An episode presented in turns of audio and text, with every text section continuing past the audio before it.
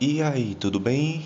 Esse é o Minutos da Biologia, aqui é Arthur e hoje nosso tema no podcast é acúmulo de plástico, situação que vem se agravando nos continentes, principalmente nos oceanos e por toda a vida e esferas do meio ambiente.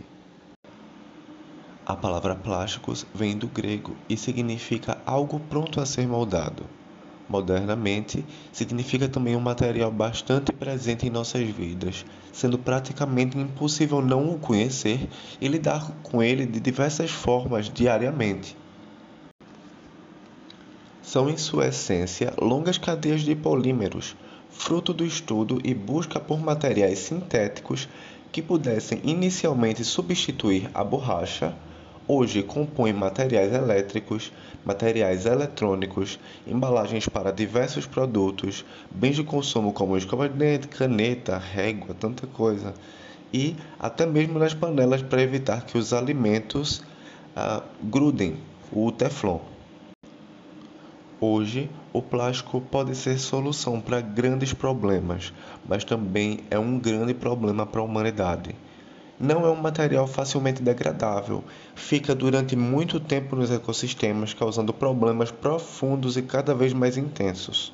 Os continentes e mais ainda os oceanos estão altamente poluídos pela presença desse material, que dessa maneira passa a ser indesejado.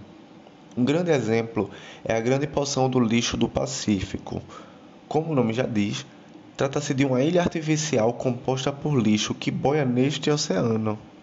Estima-se que a sua área seja maior do que a dos estados brasileiros de São Paulo, Rio de Janeiro, Minas Gerais e Goiás somados. E o descarte inapropriado é um grande contribuinte para essa situação.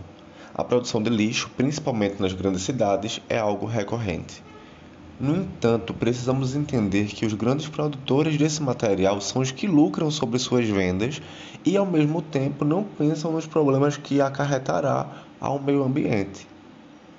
Apesar da relativa baixa toxicidade do plástico, alguns produtos fabricados a partir dele têm diluída em sua composição outros materiais tóxicos que causam prejuízo à saúde.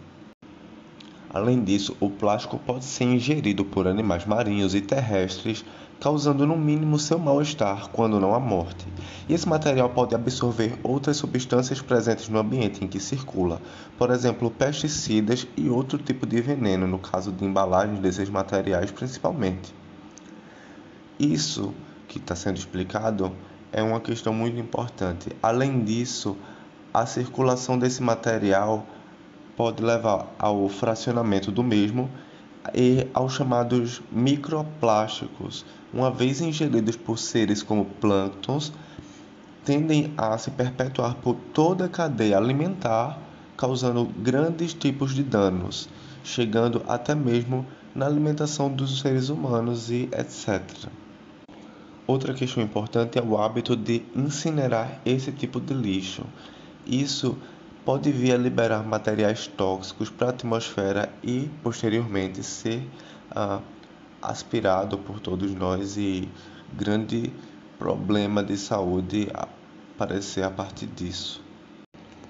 Segundo o relatório Solucionar a Poluição Plástica, Transparência e Responsabilização da organização não governamental World Wide Fund for Nature, WWF, o Brasil é o quarto país que mais produz lixo plástico.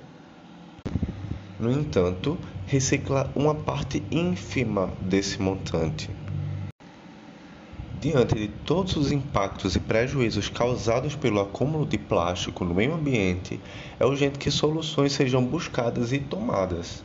A redução, reutilização e reciclagem do plástico, não só por iniciativa individual dos cidadãos, mas principalmente por iniciativa daqueles que o fabricam e são responsáveis então pela limpeza do mesmo.